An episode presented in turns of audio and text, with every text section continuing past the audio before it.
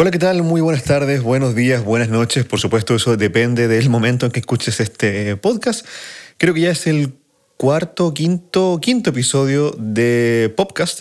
Eh, una cosa divertida, Alex, es que cuando yo, hace varios meses atrás, iba yo en el, metro con la idea de que hiciéramos un programa que hablara de, de música popular en su alto, en su amplio espectro, y de repente siento yo que tengo una gran iluminación con el nombre de podcast. Y la verdad es que no fue así porque cuando subí el programa me di cuenta que habían cientos y ah, miles de programas eh, que se llamaban igual. Yo estaba buscando un link eh, y claro, me topé con esa eh, con, esa sorpresa de que, claro, de repente. Pero esa es como la historia de como la historia de Platón, que dice que las ideas vuelan y que eh, muchas personas pueden... Eh, que muchas personas pueden eh, tomar la misma idea. Sí, yo pensé que era toda una genialidad cambiar la D por la P, pero no, muchas personas lo pensaron igual antes. Ya, claro.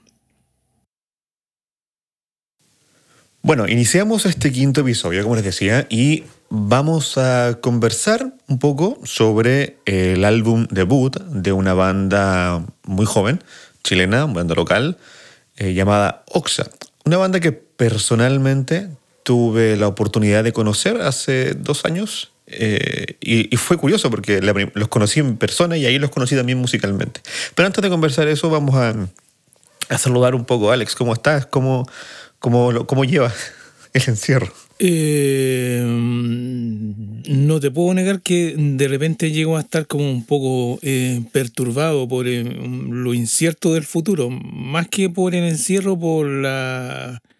¿Cómo se podría decir?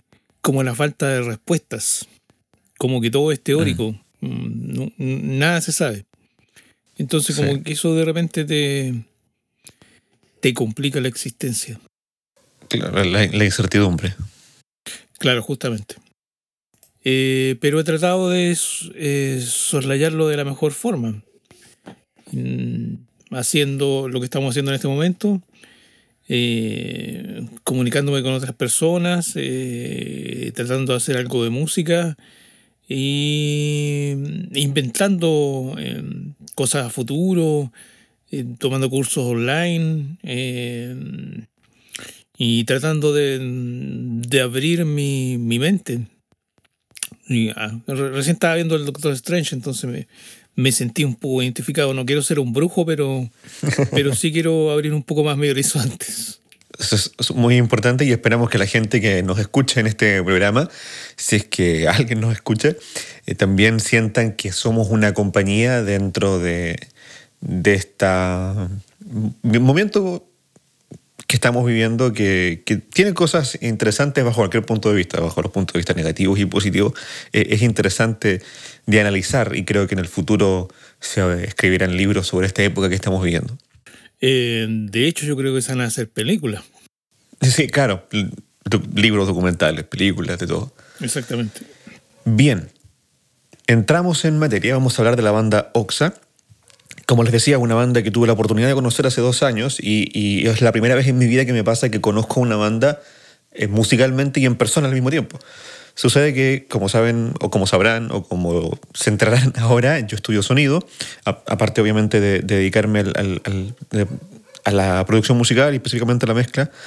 estudio sonido en Duoc y uno de mis profesores, eh, Javier, a quien le mando un saludo si es que escucha esto, él tiene junto con un socio una productora donde hacen videos eh, de los músicos tocando en vivo en distintos lugares de Valparaíso generalmente. Y yo le había pedido que en alguna oportunidad me invitara para asistirlo, sobre todo en, la parte de la microfonía y la grabación. Y él me invitó. Mm, me parece que esto fue en octubre o noviembre de, del 2018. Y era para grabar a esta banda a Oxa, que fue, no sé si la subí a Ecuador o Camin. Eh, y, en ese momento yo solamente había escuchado una, unas par de cosas por YouTube para imaginarme cómo, para tener alguna idea de cómo eran ellos. Y, cuando, y grabamos el tema Luz de Miel, eh, que salió como un mes después el video en YouTube. Y la verdad es que quedé impresionadísimo por la fusión de sonidos un poquito con cosas del rhythm and blues y con influencia inglesa, pero también con, mucha, con mucho sonido de raíz latinoamericana, que es una cosa que a mí personalmente me gusta mucho, pero sobre todo quedé sorprendido por el equilibrio, el, el balance, ¿no? Que, que, que, no estuviera ni buscase ser virtuoso, ni, ni, ni, ni buscase ser eh, eh, otra cosa, sino que, que, está muy, muy balanceado con el, el, lo poético, lo estético y lo, lo, musical y también lo sonoro en ese momento me pareció. Y me, me, me, agradó mucho, busqué más sobre ellos y fui siguiendo los singles que se fueron lanzando hasta que finalmente el álbum debut se presentó también en octubre, si no recuerdo mal, del año pasado, un año más tarde.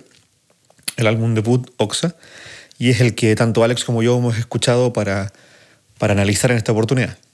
Alex, tus primeras impresiones. Eh, mi primera impresión, me, me, fascinó la voz de la, de la cantante de, del grupo. Eh, hay, hay un, un, una tendencia como, como a, a ese estilo a, a nivel nacional, al estilo de la voz, pero a ella le, le sale muy, muy bien, me, me, me agradó mucho. Eh, y como te decía, eh, Tras me, me, recordó en ciertos pasajes a Björk.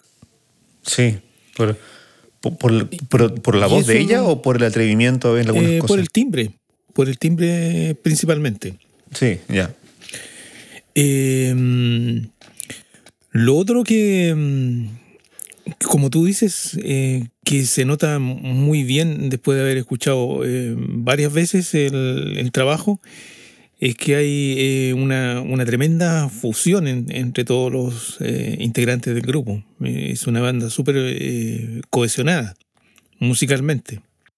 Y eso a, a, mí me da la impresión de que cuesta mucho lograrlo en un primer disco, siendo tan jóvenes. Eh, claro, absolutamente, por todos los, ¿cómo se podría decir? Como comentamos también, en la, una banda es como un matrimonio, entonces todos tienen que estar muy bien de acuerdo, hay que adaptarse, eh, hay que eh, tratar de acomodarse a, a, la forma de ser de, de, tu compañero, como para poder eh, uh -huh. llegar a un, a, una, a un buen entendimiento, musicalmente y personalmente igual. También con el tiempo he ido descubierto, descubriendo que, que las eh, relaciones humanas eh, también forman parte de la música. O sea, el, el, hecho de... Por supuesto. Claro, de entender lo que le, le pasa a, a tu compañero o a tu compañera en, en ciertos momentos y, y, y, de aceptar esas situaciones eh, también es parte de la música. Y eso mismo te lleva a a hacer eh, quizás ciertas variaciones en, lo, en los temas, eh, ciertas desafinaciones que de repente pasan como parte de la música o ciertos errores que también pueden ser considerados como parte de la música. Lo, sí.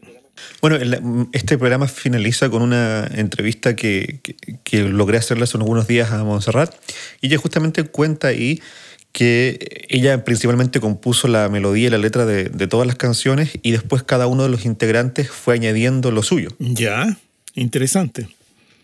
Ese, eso habla de un, un trabajo eh, en conjunto. Eh, me, me, gustó mucho la, la temática. Eh, está enfocada en mi color favorito, que es el azul. Un, un, una parte en, en, el, en, el, espacio y en, en, una cierta volatilidad, que también es mi, mi ¿cómo se podría decir? Es de mi gusto personal. Eh, sí, es un poco abstracto. Sí, sí, absolutamente. Y... Yo diría que eh, sale de lo común en, lo que es eh, la música eh, nacional.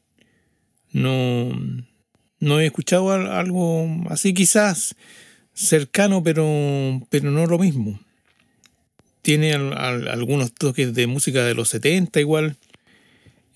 Claro, también folclore eh, quizá unos toques de música experimental, como una fusión bien, bien entretenida. Exactamente, y una de las cosas interesantes es que da la sensación como de un viaje, a pesar de que hay temas...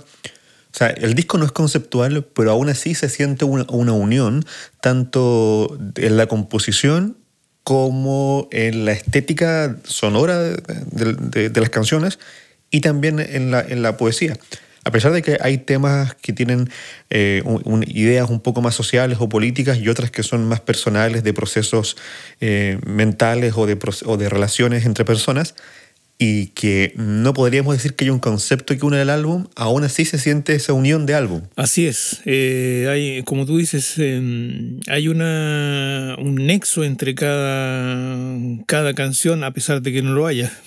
Eso es como un poco interesante. Em, otra de las eh, cosas que me, eh, me, quizá un comentario aparte, viene, viene al margen, em, es que hace un, un, año atrás yo compré un, un, Chromecast, que es ese aparato que te permite transformar tu televisor en, en un Smart TV. Mm. Eh, yo no había instalado Spotify en, mi teléfono eh, por eh, no saturarlo de recursos, entonces el otro día lo hice y mm, descubrí que me podía conectar con el Chromecast al televisor. Ajá. Y eso lo, lo encontré igual particularmente entretenido, como que me, me, llamó la atención un, punto aparte que quizás no, tenga tanto que ver. Eh, pero dentro de todo sí, porque... Por supuesto, porque tiene que ver con la experiencia de escuchar música. Claro, eh, eh, a eso va mi, comentario, que mm, una de las cosas que me, me gustó de la, de la grabación es que se escucha bien en un teléfono. es que antiguamente eh, tú tenías que mezclar como para eh, sistemas eh, home y sistemas hi-fi, televisores quizá muy lejanamente y, nada más.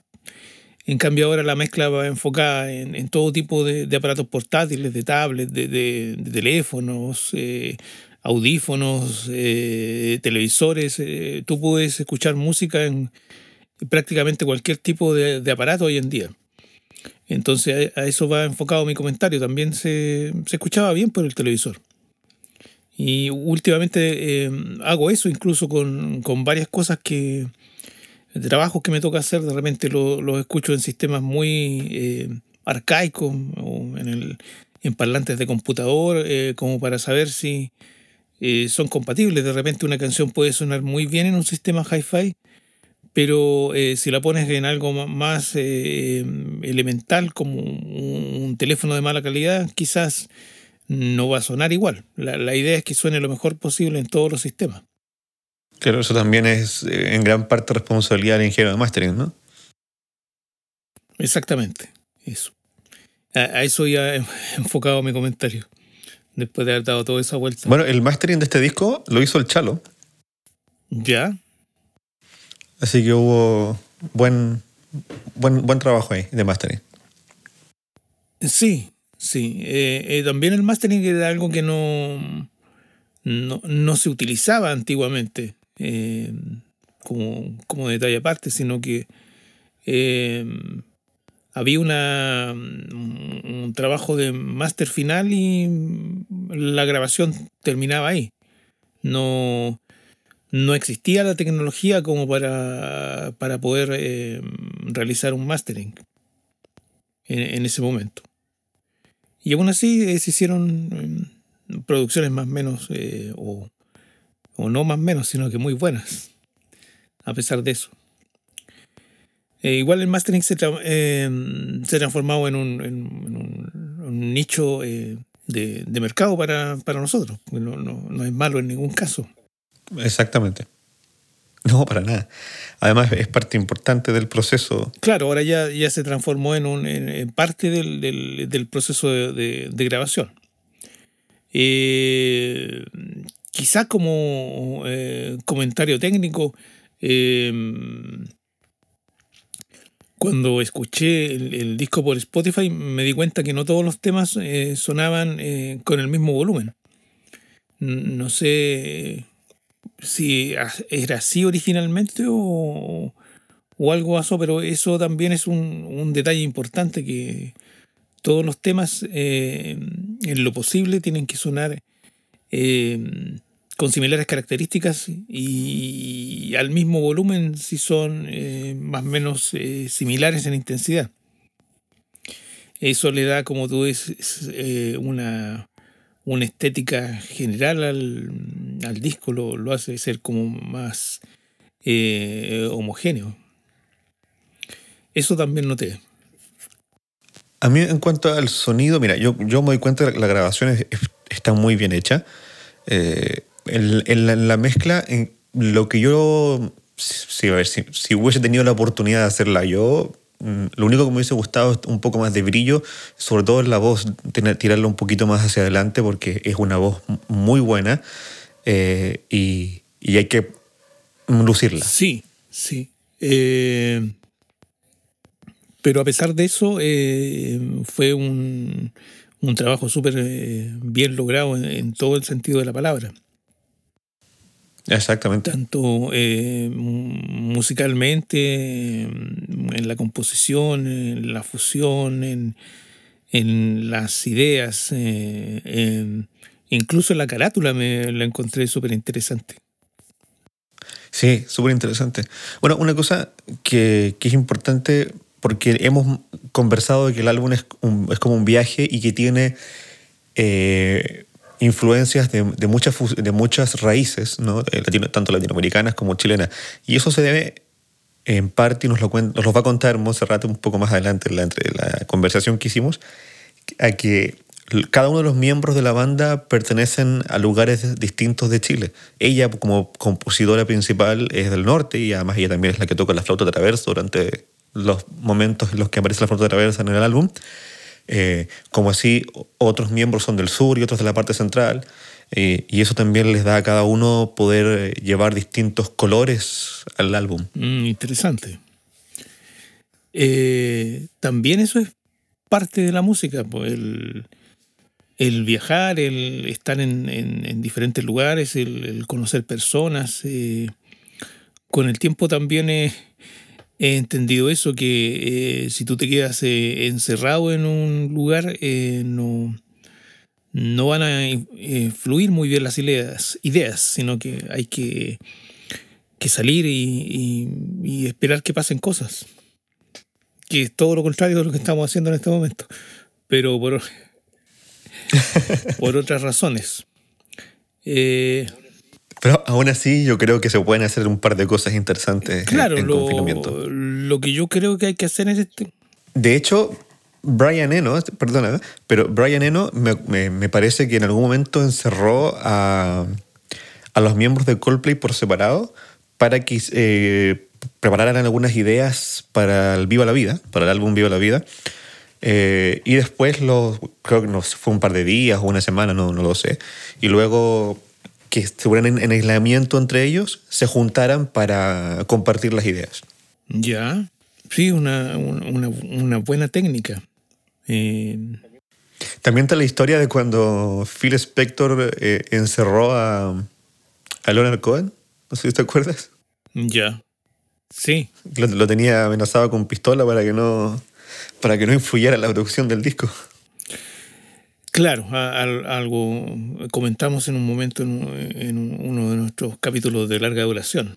Yo pienso lo, lo que hay, que hacer en este momento quizás es, tratar de comunicarse a través de estos medios, de, de, plataformas eh, que nos permiten eh, comunicarnos a larga distancia y, establecer eh, diálogo, esto mismo, intercambio de ideas. de repente uno se, se queda como en, términos folclóricos eh, pelando mucho el cable, encerrado en sus propios pensamientos. Entonces hay que tratar de, liberar eso. Exactamente.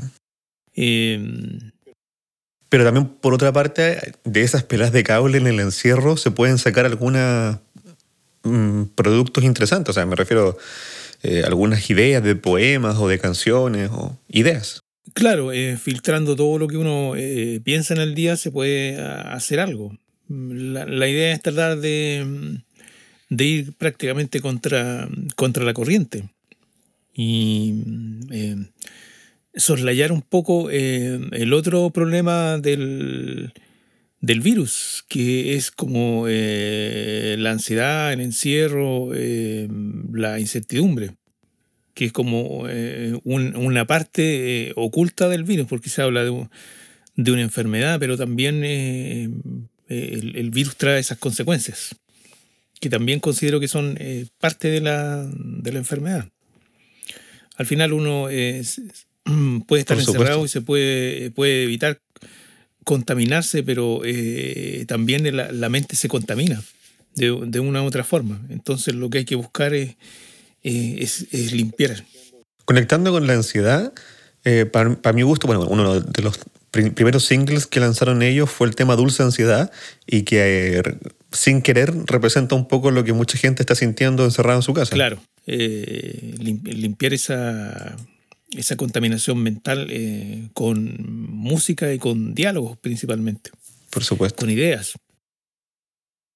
Eso, nos, salimos un poco del, del tema para variar.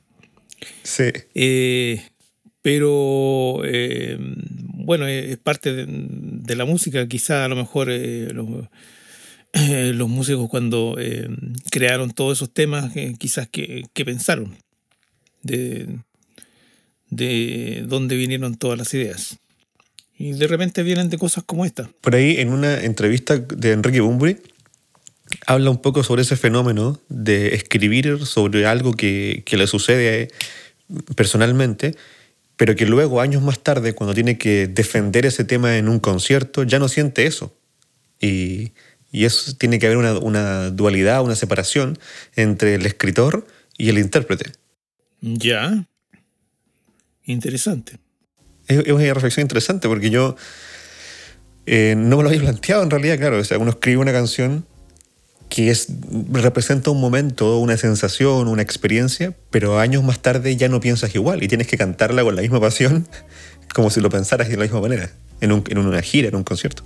Claro. Eh, es como si fueran eh, dos personas dentro de una persona, algo así. Sí, exactamente.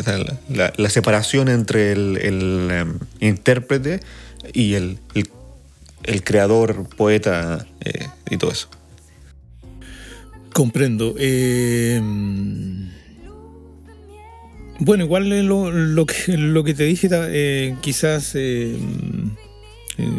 obedece a una idea que había tenido que ahora me estoy recordando que podríamos, te, te había planteado que podríamos haber hecho una, una reflexión sobre sobre lo que nos ha provocado el, encierro, el, virus. Eh, hay eh, muchos músicos que a través de, de WhatsApp, de, las redes sociales han eh, dado a conocer su, pensamiento. Y, muchos hablan de que lo, lo, interesante de este encierro es que cuando se termine, si es que se termina algún día, no volvamos a ser las mismas personas. Eh, no volvamos a hacerlas en el, sentido positivo. Porque eh, para el común del, del mundo eh, esto se termina y todo vuelve a una supuesta normalidad, pero como muchos dicen, es, difícil volver a, una, a, lo de antes. de alguna manera ya hubo un cambio mental. No, no para todo el mundo, pero quizás para una parte importante del mundo. De, de lo que también dicen algunos músicos, de, valorar las, pequeñas cosas, de valorar eh, una conversación, eh, un vaso de vino, eh, una guitarra, Exactamente. una idea, cosas que eh, francamente acá en Chile, eh, en términos folclóricos de nuevo, no, no, valen un peso, porque somos una, una sociedad que no, valora esas cosas. Eh, de hecho, mostramos ser una sociedad que somos sálvese quien pueda. somos poco solidarios al final. Lamentablemente así, pero en las acciones se ha demostrado eso. Te dejo la palabra. Yo también pienso que, que, hay, que hay un momento para replantearse algunas cosas. ¿no? Por ejemplo, si eh, tienes un, un momento de semanas de, de, estar solo o, o, de no o de tener más tiempo porque no estás así cumpliendo con los horarios que tenías que cumplir antes, eso es un tiempo también para reflexionar y replantearse algunas cosas. No sé, me imagino mucha gente, sobre todo yo, yo me, aflijo un poco por aquella gran cantidad de personas que no se dedican a lo que aman y creo que esta es una oportunidad para empezar a hacerlo. Importante reflexión. Eh, yo creo que en el país, eh, por, lo por mi experiencia, eh, al menos un 70% de las personas eh, que tienen un trabajo eh, no aman lo que hacen, si es que no es más. Y ese es un, un problema, incluso para para generar eh, más lucro, que es el, el, centro del mundo. Cuando uno trabaja bien, trabaja lo que le gusta y, trabaja contento, produce más, trabaja más, es más rentable al final. Y eso se, se ha probado a, través de diferentes estudios y, lo han demostrado diferentes empresas en Europa, de que la, las personas que trabajan en lo que les gusta, así como, como Apple, como empresas eh, como Google, eh, como Facebook. Son, no sé si ponerlas como ejemplo de empresa, pero eh, hay personas que les eh, encanta hacer lo que hacen. Y, y por eso eh, se producen como estos ¿cómo se podría decir? Eh, explosiones eh, mundiales de, de, una empresa X en que salta la fama y es como la, la empresa del momento. Eh, las ideas también hacen eso. Eh, eh, los productos nuevos que también eh, se crean en base a,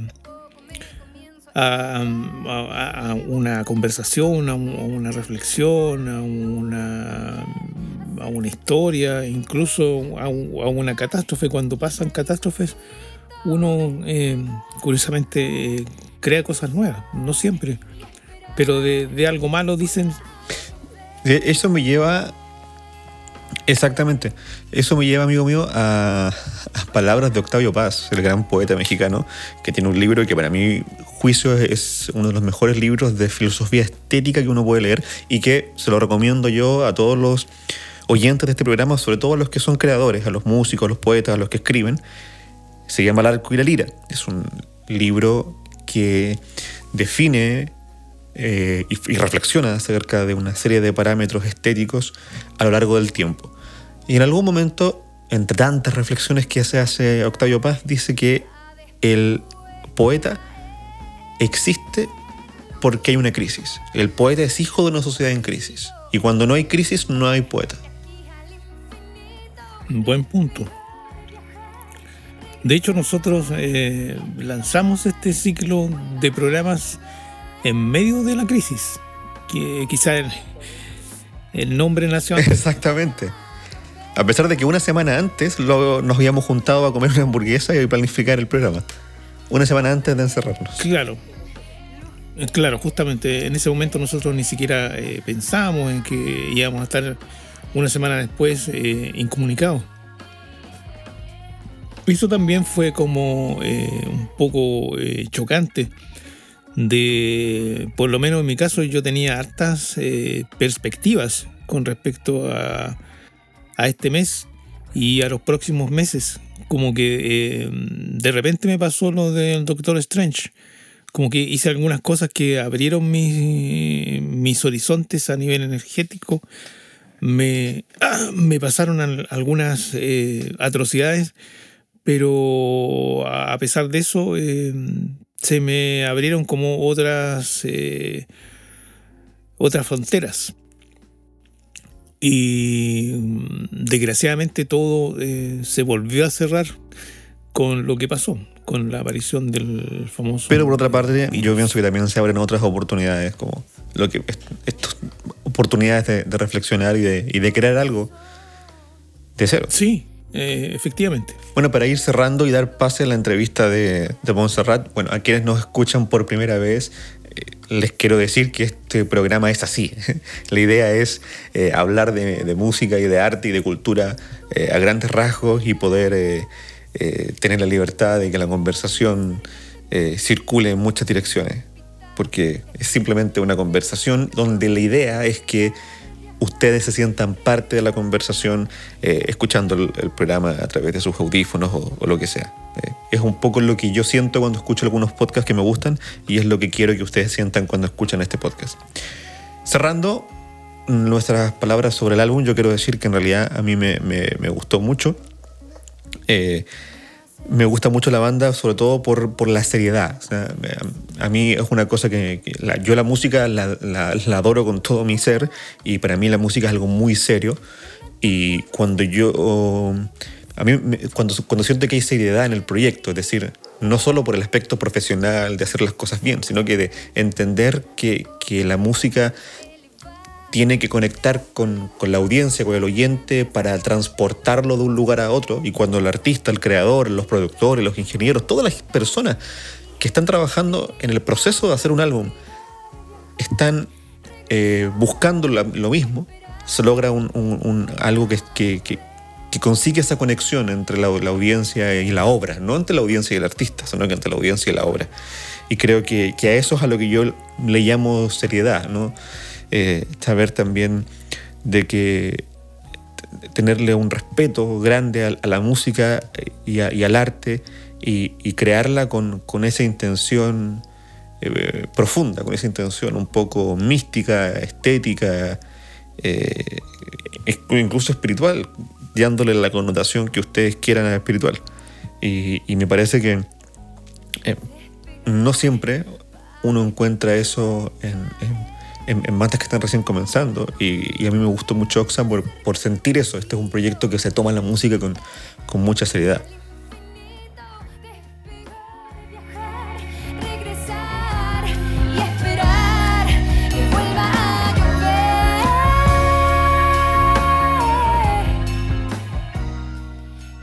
Bueno, continuamos haciendo el programa, la verdad es que se nos fue la conexión, es algo bastante habitual en estos momentos de, de pandemia, de encierro y de cuarentena, porque está mucha gente conectada. Además hemos vivido un fenómeno paranormal, porque en la grabación yo veo la cámara de Alex y se mueve algo y a él no se le mueve nada, así que será algún ente que solo capta la cámara. Bien, bueno, yo estaba, alcancé a dar mis últimas reflexiones sobre el álbum, así que te correspondería a ti hacer tus últimas reflexiones. Eh, reflexiones finales, eh, algo que se utilizaba eh, antiguamente y que también utilizamos en los podcasts de hace algunos años atrás, eh, el álbum en, en general eh, de muy buena calidad, muy buen gusto, una eh, buena fusión entre los músicos que ya lo, lo habíamos dicho, eh, una, un timbre de voz que me, me, agradó mucho, el de Montserrat un trabajo de, de, grabación muy, muy, muy bien hecho. Eh, quizá algunos detalles, como tú decías, en la, en la masterización, pero totalmente eh, soslayables. Eh, quizá no siendo un, un, álbum conceptual, igual lo fue o lo es. Eh, y un, un, un trabajo muy muy diferente a lo que se, se encuentra en la, en la, escena nacional, eh, con muchas raíces mezcladas eh, debido a la, procedencia de los integrantes y muchas eh, influencias mezcladas eh, también de, de, los 70, folclóricas, actuales, de todo un poco lo que detonó en este, en este álbum. Eso en general. Sería como mi reflexión final. Perfecto. Nos vamos despidiendo, Alex, y le damos el pase a la entrevista, a la conversación que grabé con Montserrat hace algunos días atrás. Esperamos que este programa salga lo antes posible y todos lo, lo, disfruten y se sientan partícipes de esta conversación sobre música popular en un programa que se llama Popcast y que no es un nombre original a pesar de que yo pensé que lo era.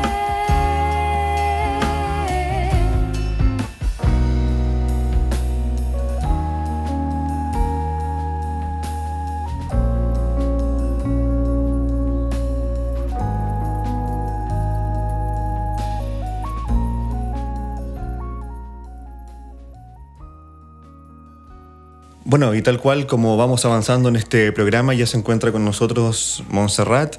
Eh, ¿Con qué vamos a hablar sobre el proceso de producción y de creación del álbum debut de Oxa? Eh, y otras cosas también sobre la música popular, por supuesto. Montserrat, ¿cómo estás? Bien, ¿y tú? ¿Qué tal? Muy bien, ¿verdad? Con, con, muchas ganas de poder tener esta conversación contigo. Hace rato que, que no hablábamos y, y, y, tu disco es algo que, que tengo hace rato ganas de poder presentar. Bacán, gracias por el espacio. Gracias a ti. Bueno, eh, el proceso de creación, de, de, producción de un álbum es, es, siempre muy diferente, hay muchas cosas que suceden y, y, el álbum de ustedes está muy, muy bien hecho.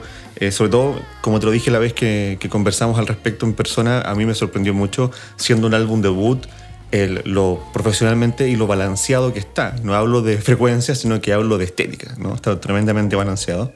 Y quisiera poder hablar contigo sobre el proceso de, de producción, cómo, cómo fue, cómo fueron cambiando ese proceso.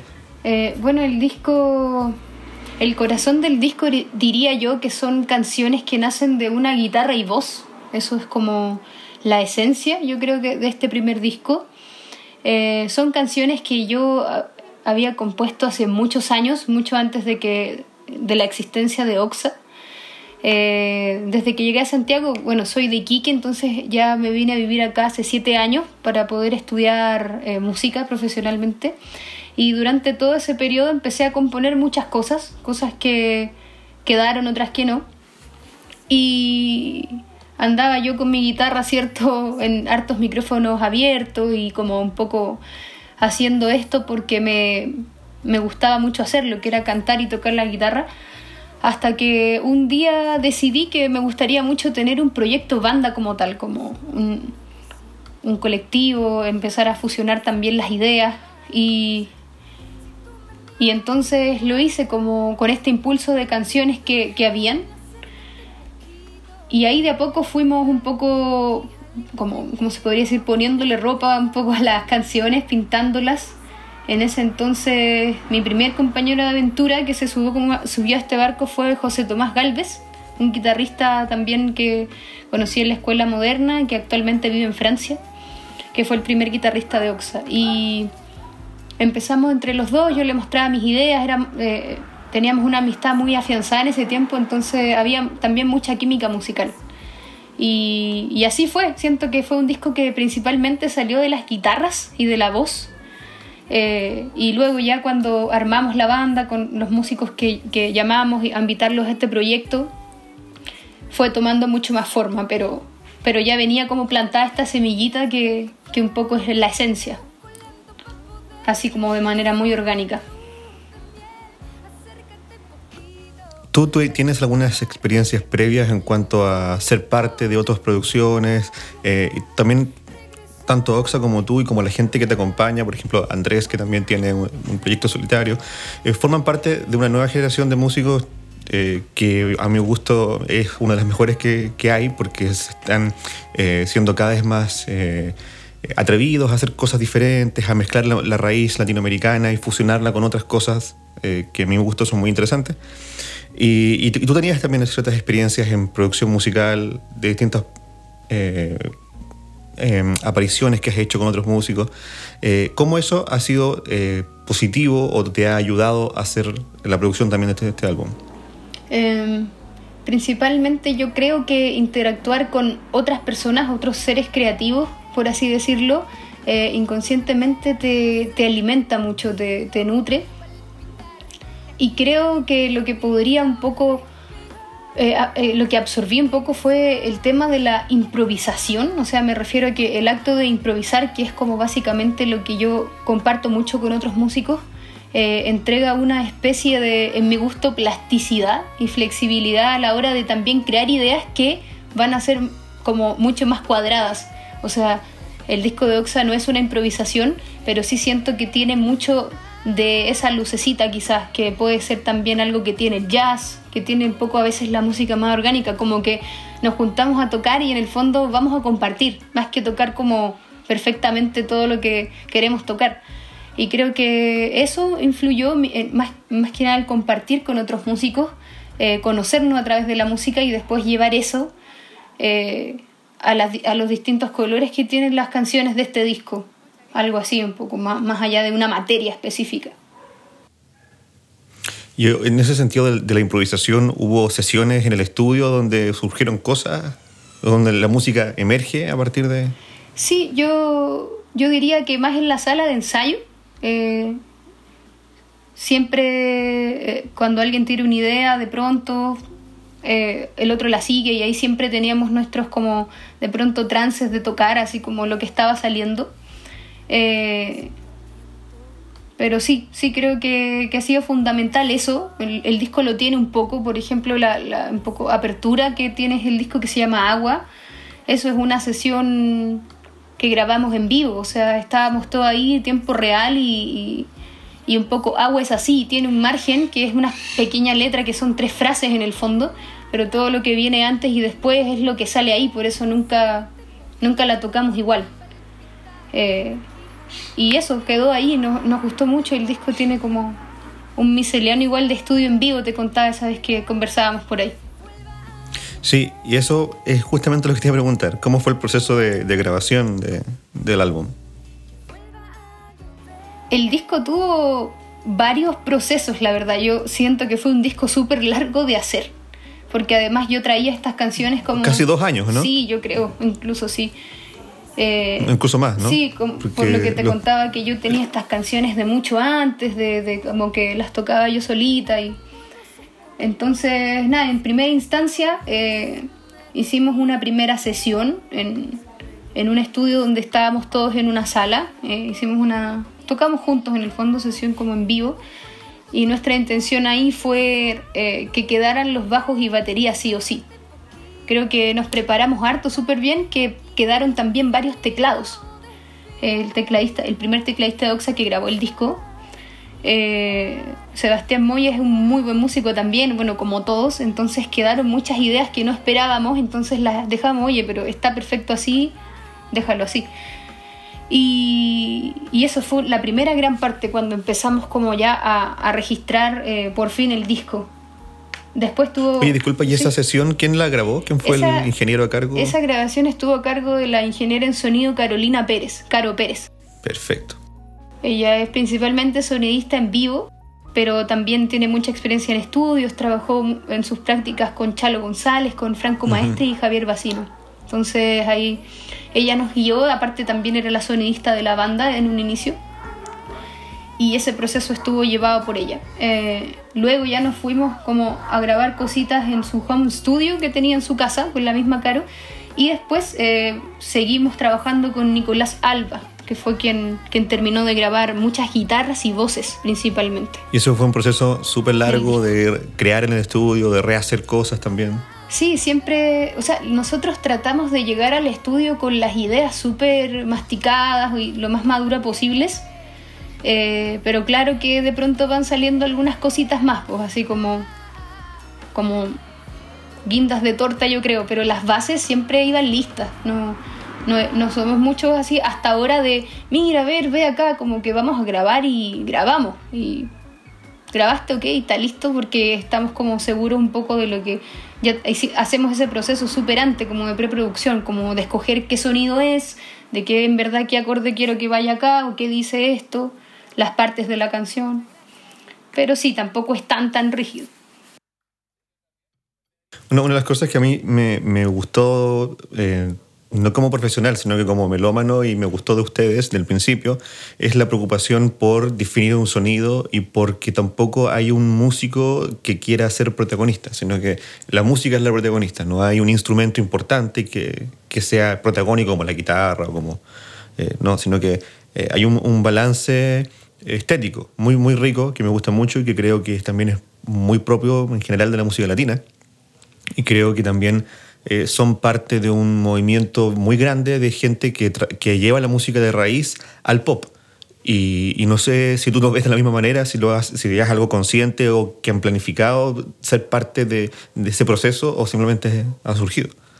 Yo creo un, po- un poco de las dos cosas, eh, sinceramente, porque creo que no podemos negar la tierra en la que nacimos y que pisamos, que estamos igual, bueno, para mí Chile es, un- es una fusión de muchas cosas y también de los lugares que cada uno viene, que si bien en gran parte yo compuse como este disco, como digamos en- eh, igual lo pintamos juntos y por ejemplo el baterista es del sur de Chile, yo soy del norte, tengo como esta, crecí en la cultura andina, eh, Camilo es de Santa Cruz, pero también tiene un gusto súper fuerte por toda la música más, eh, podría decirse como de raíz negra, R&B, groovy, eh, soul. Joseto en ese tiempo, que fueron, estoy hablando como de los que grabaron el disco, él tiene una fuerte influencia del jazz, Pat Metheny por ahí, y así también el tecladista. Entonces yo creo que todo eso se fue fusionando y, y creo que el factor eh, común que todos tenemos en la banda es que somos latinos de alguna manera y que nos gusta esa, esa como, qué sé yo, que tiene ese género también. Eh, y bueno, y también el pop, porque a mí sinceramente me gusta mucho, soy fanática de las melodías ricas, de, de cómo eso se fusiona con una buena armonización, eh, de eso que se te queda pegado en la cabeza, pero no porque es insistente, sino porque sientes que tiene sustancia. Algo por ahí, yo creo. Y el elemento sonido también, porque es muy importante en el pop en general, en, Sí. háblese de cualquier subgénero del pop, de que hay una preocupación por los colores, las texturas, ¿no? La, Sí, eh, la, la- la, mm, bueno, el tema de, los, del, del, eh, del cómo suena algo independiente de la melodía, la armonía y el ritmo. Y eso es propio de cada banda y hacerlo de manera consciente es muy importante. sí.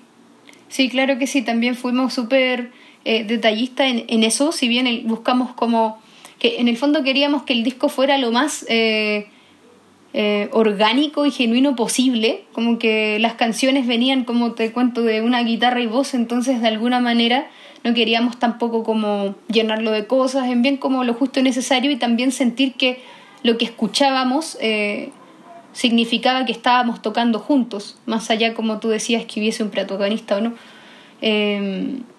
Y sí, como decidimos de partida así tener un sonido, por ejemplo, un poco más seco de lo que podría ser, no sé, algo mucho más pop, como no, no invadir tanto con las cajas, no sé, como que todo es mucho más, no sé cómo llamarlo, tiene como un sonido un poco más opaco, creo que eso es la palabra, al menos este disco, en general. Eh, si bien hay canciones que son un poco más tiradas al soul, otras más rock, igual siempre está ese, ese común denominador de esta como opacidad o, o, como, como que las frecuencias no fueron tan incisivas o, o qué sé yo. Nos gustaba eso y lo elegimos conscientemente. Que fuera más, más cálido y más suave de escuchar. Sí, sí. En eso, decisiones que son de producción, también son decisiones de grabación, pero también son decisiones de mezcla. ¿Cómo fue el proceso de la mezcla? Sí. Eh, la mezcla, es mi parte favorita igual de, de hacer un disco yo creo hasta ahora. Sí, la mía también, porque es la que a mí me pagan.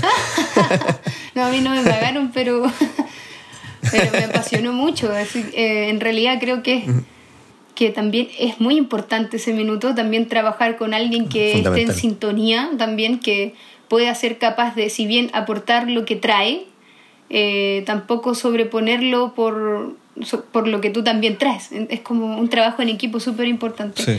Y la Un, mezcla... un diálogo súper importante. Sí, totalmente. Y ahí se logra plasmar, yo creo, lo, en, en el fondo como lo que queríamos.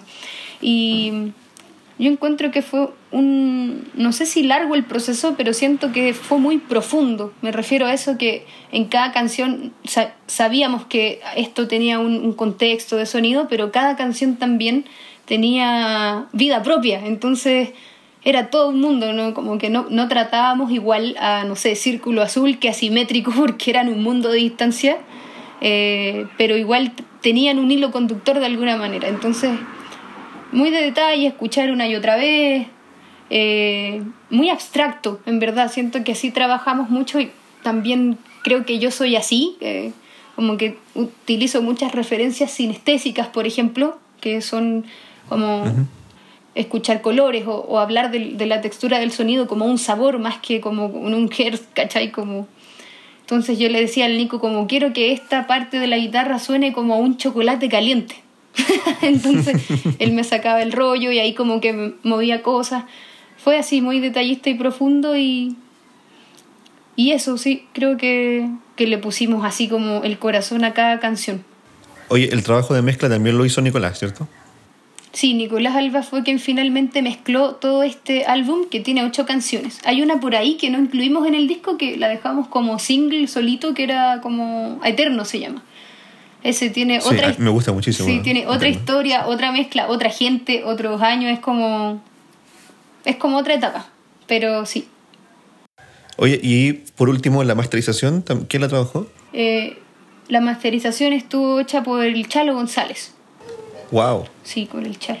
Sí, muy bacán el Chalo. Fuimos a su estudio, me gusta mucho eso él, por eso he elegido siempre hasta ahora trabajar con él, como que es muy rico poder sentarte con él en el sillón, un cafecito y poder conversar horas y horas de un poco de lo que queremos y, eso. Me gusta su humanidad al trabajar.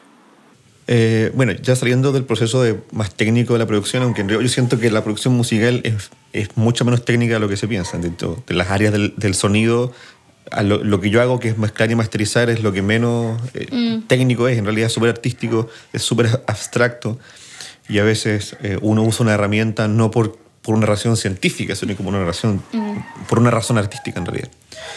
Pero saliendo de esta parte del proceso y ya para ir terminando la, la conversación, eh, me gustaría entrar un poquito más en el tema de eh, las referencias estéticas ¿no? y de lo que hacer un, un, disco pop latino significa hoy en día, que yo creo que, que, es muy importante, pero me interesa saber tu, tu percepción de, Mm. del valor del aporte al arte que hace hacer música latina pop en, este momento. Sí, yo creo que... No sé, salió medio filosófico, pero... Es... Eh, sí, sí, estoy tratando como de formular la, respuesta en el fondo como... Me, dices como cuál es el valor de, de hacer claro yo, este pienso que hay un proceso por ahí. eh, es lo que pienso yo. que, que, se está viviendo en Latinoamérica de manera muy diversa eh, y que algunos, Inglaterra, por ejemplo, a mi gusto ya lo vivió, eh, o, gran parte de, de, Reino Unido y Europa, que es de eh, fusionar el pop global que, que, funciona para gran parte del mundo, o al menos para gran parte de, Occidente, eh, y agregarle, en más o en menor medida, la raíz de su país, de su tierra. Por ejemplo, hay un folk pop que noruego y, y inglés y de todo ese tipo súper rico, súper sofisticado, que ha, que ha, tomado la simpleza del folk y, y, ha tomado la sofisticación del, de la producción del estudio, de los samplers, los sintetizadores y todas las oportunidades que te ofrece el mundo de la producción musical del pop. Acá en Latinoamérica creo yo que recién en los últimos 20 o 15 años, efectivamente en el siglo XXI, se está viviendo ese proceso. Ese proceso que quizás los ingleses hicieron en los 70. Eh, y creo que en ese sentido voy con la importancia de, de hacer latina, música latina pop. Sí. Sí, yo creo que es un, en primera instancia súper inconsciente, como que siento que también habla de nuestra identidad, como, como ni siquiera sé si como chilenos, porque siento que Chile es tan diverso en sí mismo también, como yo como chilena y quiqueña tengo una identidad completamente distinta a alguien chileno sureño, y creo que eso también tiene su magia. A mí me cuesta mucho como pensar cómo es la música chilena no sé, por ejemplo, actual o de los últimos 10 años, trato como de, de ver y, y, en realidad a veces sí, me voy como en algunos extremos, siento que a veces hay muchas cosas que suenan a música muy de afuera, como tú dices, como música inglesa o, o gringa. Y me ha pasado eso mucho en, en, Chile como en los proyectos quizás un poco más actuales que no, no siento algo que, que me suene tan propio tampoco, porque a la misma vez tampoco sé cuál es la identidad chilena. Es una, una cosa que yo me pregunto a mí misma harto también. ¿Pero en sentido musical o en sentido general, cultural? Eh, eh, para mí está todo junto. Para mí, desde el lugar donde yo hago música, tú suenas también como eres. Claro. Eh, de alguna manera, o sea. Pero quizás, sí, creo que Chile también a nivel social es un, un país muy de apariencias también. Y creo que a veces la música también suena así, como de querer parecerte a, o que suene así como muy cool, o no sé, qué sé yo, en vez de como siento yo como buscar y como eh, excavar así en tus raíces y poder que, que, brote algo de lo que realmente es tu identidad como pisando esta tierra. A mí, la verdad, siento yo que solamente me fluye, me sale, porque siento que tuve mucha suerte de nacer donde nací y que ahí esa cultura está muy presente. Cuando yo me vine a vivir a Santiago no, no, entendía cómo que era el santiaguino, era como para mí muy neutral. Eh, y eso, eh, creo que son como como distintos sabores nomás, como que a veces se cargan un lado o, al otro. Eh, pero sí, en mi gusto tiene mucho valor, pero tampoco me cierro a que, que si no es así, como no es nuevo o, o no tiene como dirección, ¿me entiendes? Como que Oxa también es una energía súper cambiante. Ahora estamos haciendo cosas nuevas y está así como re loco también y distinto a lo que hicimos. Eh, pero sí, por ahí yo creo como... Creo que hay que igual abrirse y descubrir sin tampoco negar como tu, un poco tu raíz, pero no sé si soy tampoco tan amiga como del purismo, así como somos latinos y tenemos que hacer música latina como para siempre. No, pues de hecho, lo que yo creo que, que es importante en este proceso es justamente el no purismo, sino que el sincretismo, mm. ¿no? que se, se juntan tantas cosas diferentes y, tomar algo British and Blues británico y juntarlo con algo chileno o latino es sumamente valioso. A mi, a mi apreciación. Es importante. Sí, es importante. Creo que te, te, ayuda a mirar las cosas de distintos lados y, y también a, a, descubrirte a ti mismo. Creo que al final se trata de eso. Estamos todos como en este aprendizaje que no hay una sola forma de hacer las cosas y eso es súper interesante. Sí, de hecho yo considero justamente que eso, pues, el, no ser purista y tomar ideas, por ejemplo, pues, yo he, visto proyectos de cueca electrónica, de cueca con, con programada, con samples y uh. cosas así, y es súper entretenido. Pero hay gente que se ofende con algo así. Interesante. Sí, hay gente que se lo toma muy mal. Pero bueno. Bueno, ya vamos cerrando esta conversación en este programa especialmente dedicado al álbum debut de Oxa, que es una banda que personalmente me gusta mucho desde que los descubrí hace dos años. Y, quisiera preguntarte si quieres agregar algo más, algo que quieras comunicar o decir. Eh, sí, eh, nada, como un poco eh, recalcar esa idea de que nosotros en nuestras conversaciones, así como banda y, con lo nuevo que estamos haciendo, sentimos que es muy interesante y necesario estar abierto como a la transformación constante y nuestra, la música que estamos haciendo para lo que viene también tiene harto de eso. Y nada, eso, como gracias por escuchar el disco, siento que es un disco, como tú decías, nuestro primer disco. Eh, no tenemos tampoco así como una difusión gigante, ni somos parte de, de, un sello gigante, pero creemos que la recepción del público ha sido muy linda y, y muy sorprendente y agradecemos mucho ese cariño, que en verdad gente lo escucha, le gusta, eh, nos escriben para saber cómo tocar tal canción o nos han preguntado qué significa esto, eh, esta letra y, nada, se siente ese cariño y nos alegra porque en un momento pensamos que no, a nadie le iba a gustar nuestro disco, esa es la realidad. Porque era como, no era tan, tan, tan pop, ni tan indie, como estas más tendencias que hay. Eh, sentíamos a veces eso, pero estamos contentos, en verdad, como que el camino de a poco se ha ido armando, así que eso. Vale, muchas gracias, Monse.